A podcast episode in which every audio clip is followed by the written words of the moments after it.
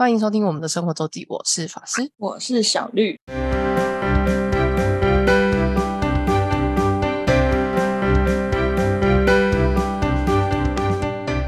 又到每周分享生活时间啦。没错，那我们要接续的讲到九州之旅。好的，我们终于要从山区回到了福冈，所谓的九州的最大的城市，终于回归到就是市区的地方。那我前面要先来讲一下两个，我们这次有去了两个奥莱，就是逛街采买的地方。哎，这两个都在，一个在福冈的南部，一个在福冈的西部，都算是离福冈就相对离福冈近的两个奥莱。然后一个叫鸟七 Premium，这个是在福冈的南侧，算是哦，不过这应该已经算是有一点已经快要离开福冈县，但它是呃 Premium，基本上日本奥莱大概有两两三个品牌，两三个体系吧。Premium 就是美系呃欧美系的，就是美国的各大奥莱也是 Premium 是这这个品牌的，如果我没记错的话，所以它就比较多国际的品牌。然后另外一个是 Marine Marina City，应该是叫 Marina，它中文翻呃海构城玛丽诺亚，嗯，就是海构海量的海购入购，所以它就在，因为它其实在一个港的，算是在一个港湾旁边了，所以就是嗯。也是看得到海，就很像那个三台中三井港、台中港三井奥莱，也就是直接一个摩天轮，然后旁边就是海，在嗯。福冈的西侧，这个应该是离福冈市区最近，然后相对是交通比较好到。然后两个鸟栖其实我去了之后觉得它蛮小，就是它其实不太大，它甚至跟那个青浦的花太平品城比起来，甚至连一期的大小都不到吧，就是真的是蛮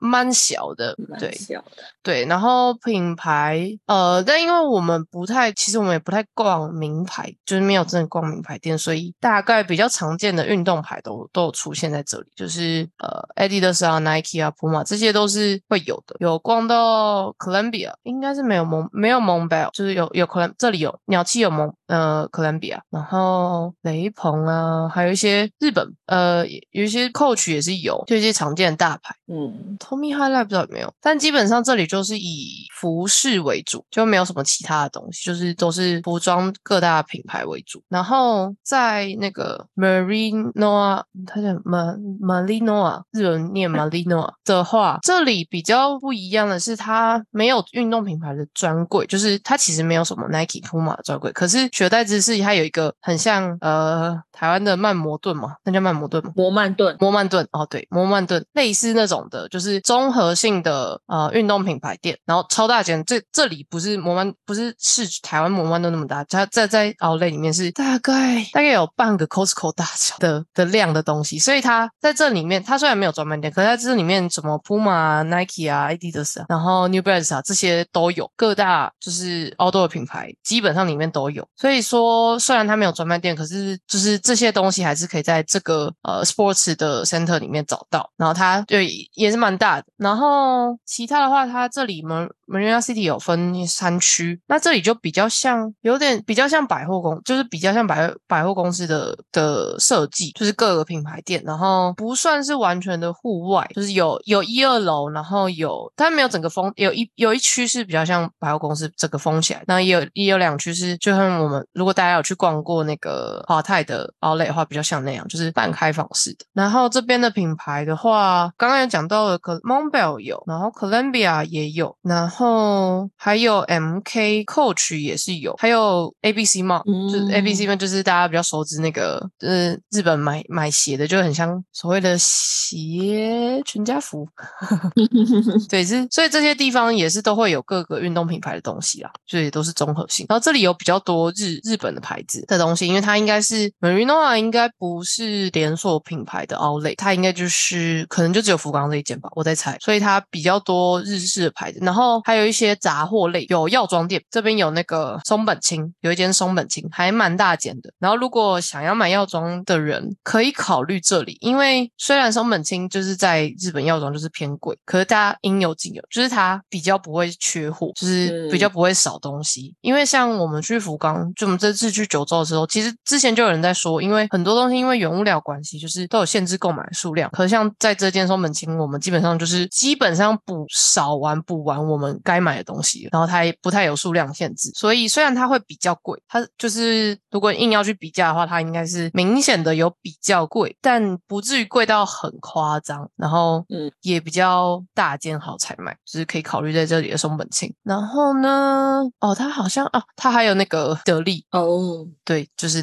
我们大家知道那个伊德利，所以这里比较是比较偏综合型商场，就是虽然也是品牌那个服饰转卖的东西比较多，可是有比较有一些呃杂货类的东西，就是有其他东西可以逛。然后它第三期好像是一个有点像是运动中心吗？就是有各项运动体验，然后也有室内攀岩场，所以是一个蛮多功和多功能综合性的商场。所以这里应该是蛮受到当地人欢迎，因为它离福冈市区算蛮近的，就是就是如果你是不是自驾，自己要来也算方便，算是比较近的一个选择。所以也想要逛奥莱，因为毕竟嗯，但是奥莱到底便不便宜，有时候大家就看，因为有些人有些店就是他那个已经是奥莱的专品，就是就是专门出货给奥莱，奥莱在卖，就是跟一般的品牌店的货是不一样。有一些品牌是已经很明显是这样，像 Coach 就是出名的，就是它奥莱有专门奥莱的产线，就跟你本来 Coach 专卖店卖的东西的产线是不一样，所以这哦就是看人觉得如如何。我自己逛 Montbell，是 Montbell 就是那个算登山品牌，就是也是 outdoor 的品牌，然后偏中价位以上吧。它应该没有到最高，最高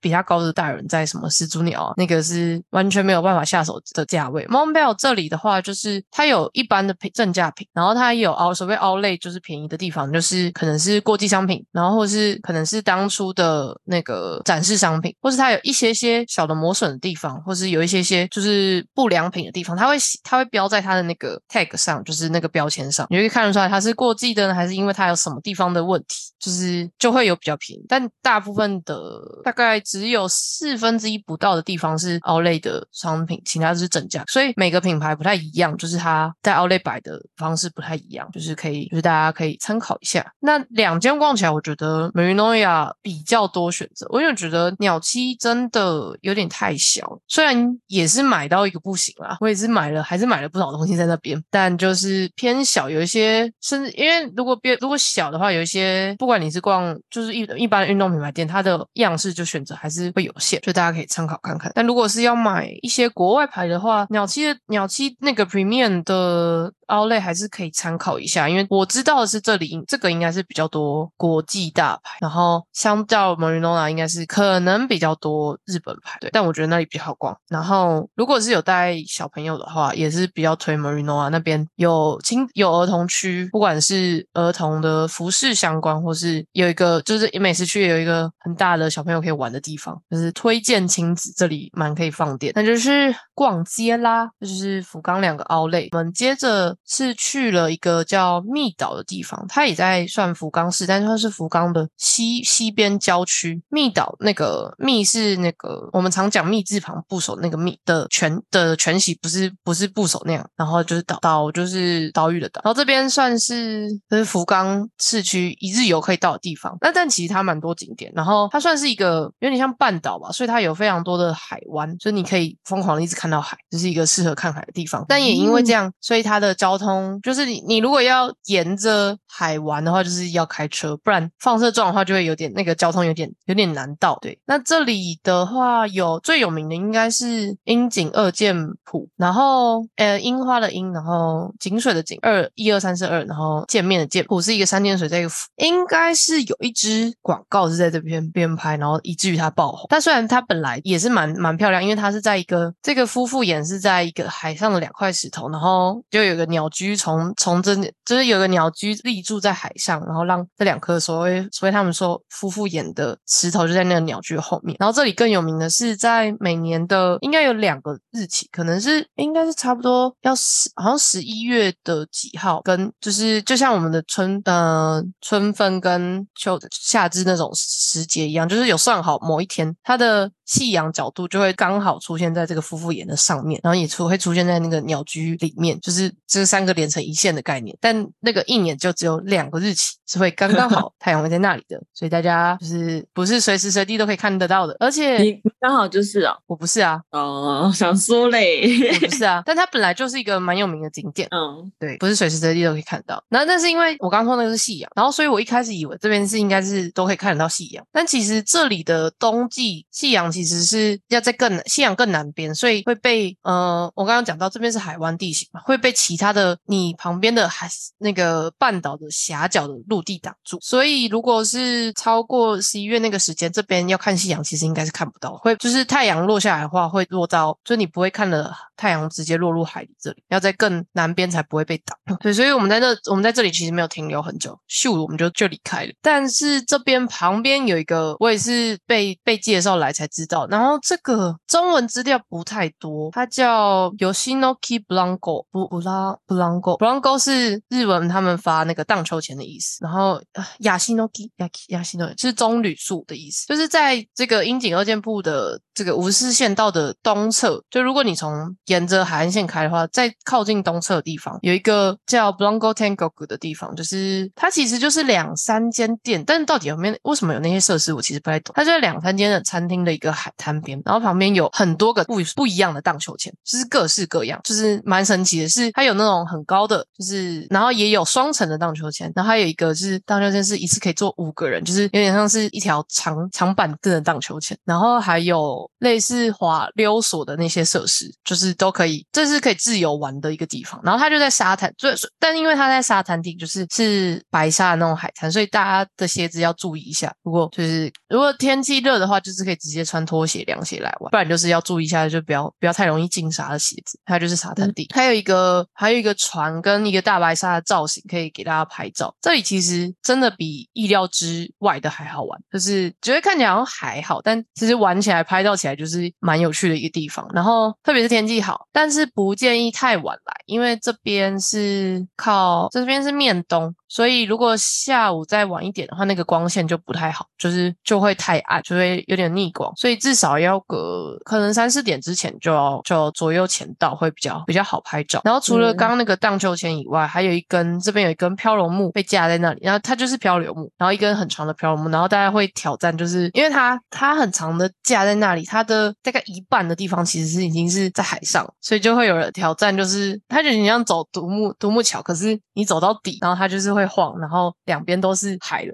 的概念，然后就看你你的胆量跟，但但他有说，但他有警语哦，就是只是请请勿 请勿攀爬，请不要走到那边去，因为它是漂流木，所以它到底随时哪时候可能真的你走到太会断也说不定，嗯。然后。然后它就是一颗木头，所以其实真的没有很好走，所以你一个走了走了一个不小心，你就会掉下去，就是请请自行负责。然后我们家爸爸，我们家爸爸就走到一半，就大家大家都至少会走到至少还有沙滩的地方，大家都比较敢走，然后就在往前，然后他就尝试着要往前，然后但他是用站着走，他还不是就是走像走独木桥那样走，然后走到后面就会开开始晃嘛，嗯，因为它的支点是在沙滩上，就有点像就一根插出来这样而已，所以到比较尾端比较靠海的地方就会就会比较晃，然后他就往走走。然后他他又自己也没咬，然后就有点站不住，他一个不稳就掉下去。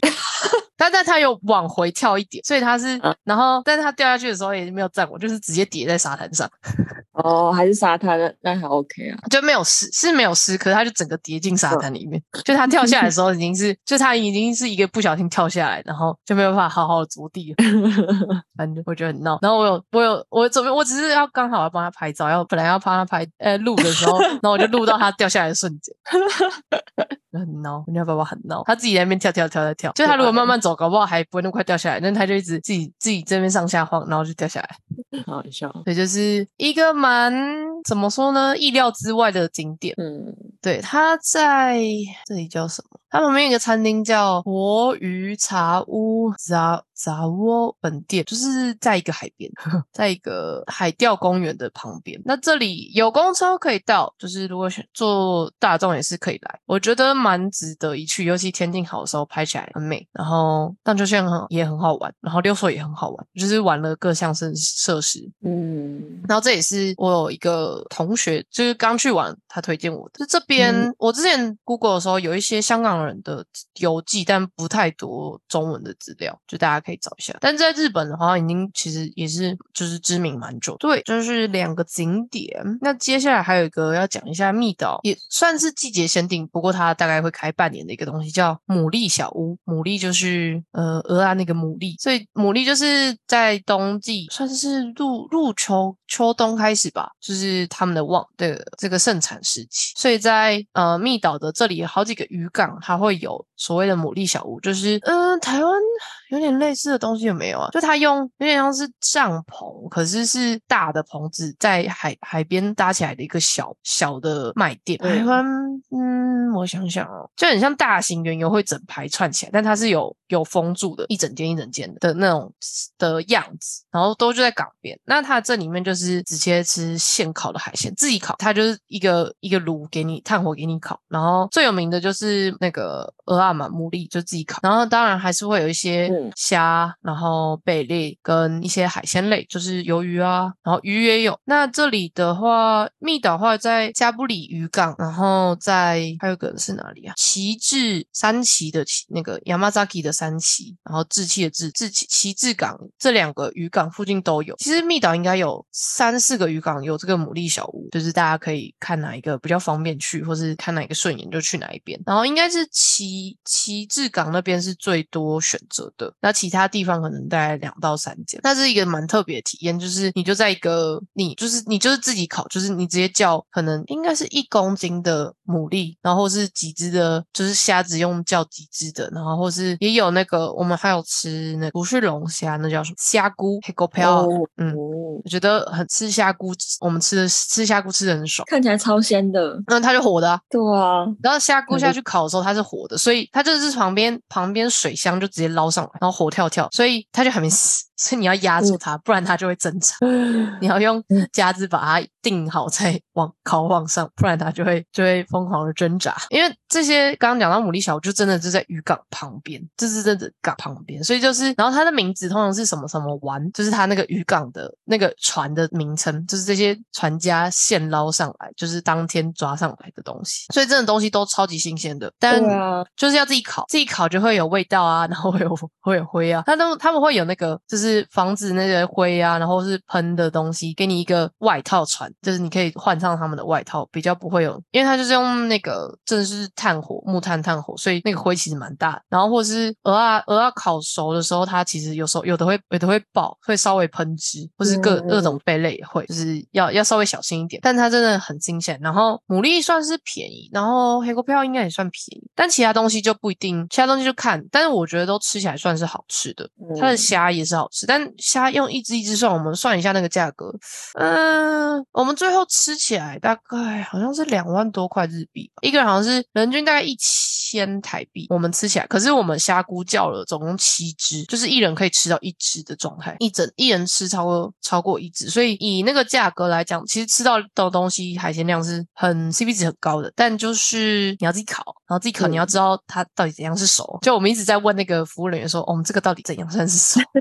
然后他用日文讲解，然后我又在努力听了大概七七成，就是嗯，好像是这时候要烦哦，是怎么考，就是有点困惑中。但我觉得值得一去。然后它应该是十，好像每年的十月还十一月左右开始，然后一直到隔年的五月，所以大概半年。但夏天就没有哦，所以直到五月。嗯，差不多十一月到五月，就是每每一家日期可能些微的差距，但这这差不多的时间就是冬秋秋冬季为主，然后入秋冬，然后春季，就是正盛夏的时候就没有这些，就这些牡蛎小屋就会裁掉。对，但目前最近好像有一间在旗帜港那边，好像有一间新的是固定式的牡蛎小屋，就是就是真的很大一间在那里。我看到的是广本县，就是好像不止一个地方有，你可以 Google 一下，是在福岛，呃，不是福岛，福冈，福冈县，说错，嗯福冈，对，福冈这边有，应该总共有三四个港口，然后有十几间吧，至少超过十间，应该是蛮，应该是历史蛮悠久的一个东西，因为我有一个朋友，就是住福冈十年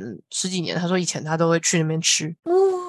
太幸福了吧！很新很新鲜的 对啊海鲜。真是牡蛎小屋是蛮特别的体验，然后也蛮值得，也蛮好吃的。特别喜喜欢海鲜的人，真的是蛮推的。但如果对于呃海鲜腥味有点怕的话，那可能还是要考虑，因为它是它很新鲜，但是就是它就是很原味，对，有很酱油了，那有酱油可以加酱油。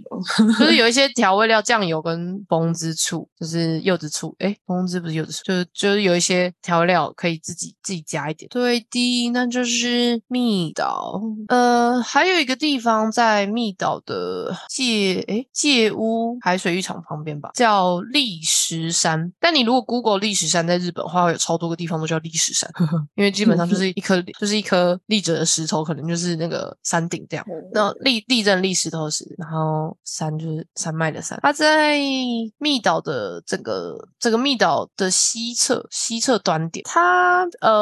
砾石山它有登山步道，呃短短四百公尺，可是爬山蛮多的，然后路阶差算高，所以要不要走这个步登山步道是可以看个人。但是我蛮推荐是，如果只开车的话，其实你还是可以开到登山口，就是就刚刚开到登山口那边就有一个蛮蛮不错的 view，可以看那个下面这个海水浴场，整个整个港湾这样，就不一定要爬。那爬的话是也不用特别装备，它其实就是一个很很简单的一座山，但也是要做一点心理准备，就是阶差其实是高的。然后因为它的那个地质有点像军舰岩，哦，就是有点粉，有没有？所以就会如果是下过雨，应该会蛮滑，就是嗯可以可以，就是要做一下准备，就是它有点那个沙沙沙石风化的那种感觉。那如果不爬的话，真的那边就是那个第十山登山口有一个小一小块的停车区，那边的 view 其实也还不错。但上去大概是不用很久了。上山，我堂哥有我一个堂哥有走到就是历史山山顶，然后我跟另外一个堂哥是走到一半，然后走，因为我们走到大概走到两百公尺，你会看到也是个更开广的 view，然后接下来往到历史山顶剩一半，可是他还要稍微下切一点点再上去，然后我们就我们就懒。但这里真的是简单好走，因为我们有遇到一群大概可能六七十岁的日本登山团吧，就是我们下山的时候他们才要上山，那时候应该已经三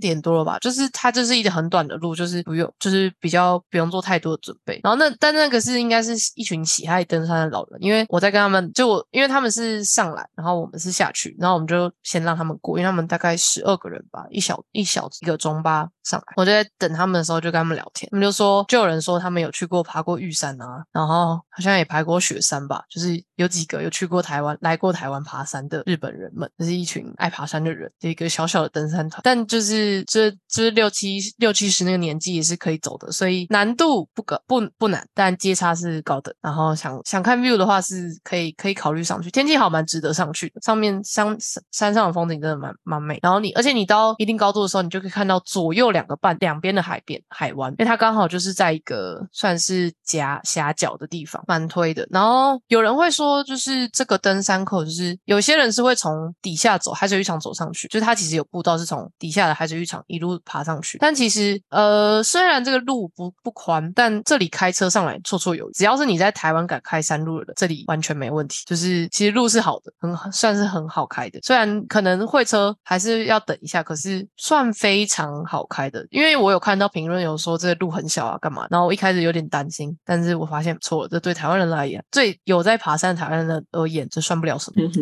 就自驾可以可以放心的开上去，不用不用担心。然后上面诶应该是没有那么热门到会停满车啦，上面有一小块基地是可以停车的，所以可以推荐自驾的人去，就算不走路，照上面的 view 也是不错的。那就是这大概是我们密岛全部的全部的行程。那还有一点时间，我讲完最后一个，大概是、应该是我们这次去的最后一个观光景点吧，叫进山展望，诶，镜山展望台，镜子的镜，然后他在唐津，不过唐津其实已经离开福冈了，唐津已经到佐贺县了，就是那个佐贺的超级阿妈的那个佐贺，嗯佐贺县，他在那唐津，然后唐津有两个观光点，就是唐津城跟这个镜山观景台，我觉得还蛮推的。那我们这次只去了镜山观景，镜山观景台，对，那他这边镜山西观景台这里可以整个瞭望整个红之松原，就是在唐津的海湾旁边有一个应该是防枫林，它整片的松树，然后这里也是算是一个制高点，然后可以看那个唐金湾，而且开车上来很很方便，停车场离那个展望台大概走路五分钟就可以到了，然后而且有平路，就是一个 CP 值蛮高的地方，然后 view 天气好，就是 view 也很很棒，可以考虑开车上。不过这里上来的山路就是有点像九弯十八拐，但路是宽的，所以视野不用太担心。进山观景台有去唐津的话，我蛮推这里，但要不要特别过去的话呢，就见人仁见智。如果是很喜欢看观景台、很喜欢拍照的人的话，是可以考虑。好的，那我们福冈九州好像讲完了，哇，恭喜你！好像讲完了。对，如果我下礼拜有想到什么补充的，再说吧。好哟，差不多，好像我总觉得没有去很多地方，但讲起来好像还是蛮多地方。对，九州是一个不错、适合台湾人去的地方，推荐大家。好哟，好的，那今天就到这，感谢大家收听，我是法师，我是小绿，大家再见，拜拜。拜拜。如果想要看看我们在生活周记所提到的内容、照片等，欢迎追踪生活周记的 Instagram 跟 Facebook 粉丝专业哦。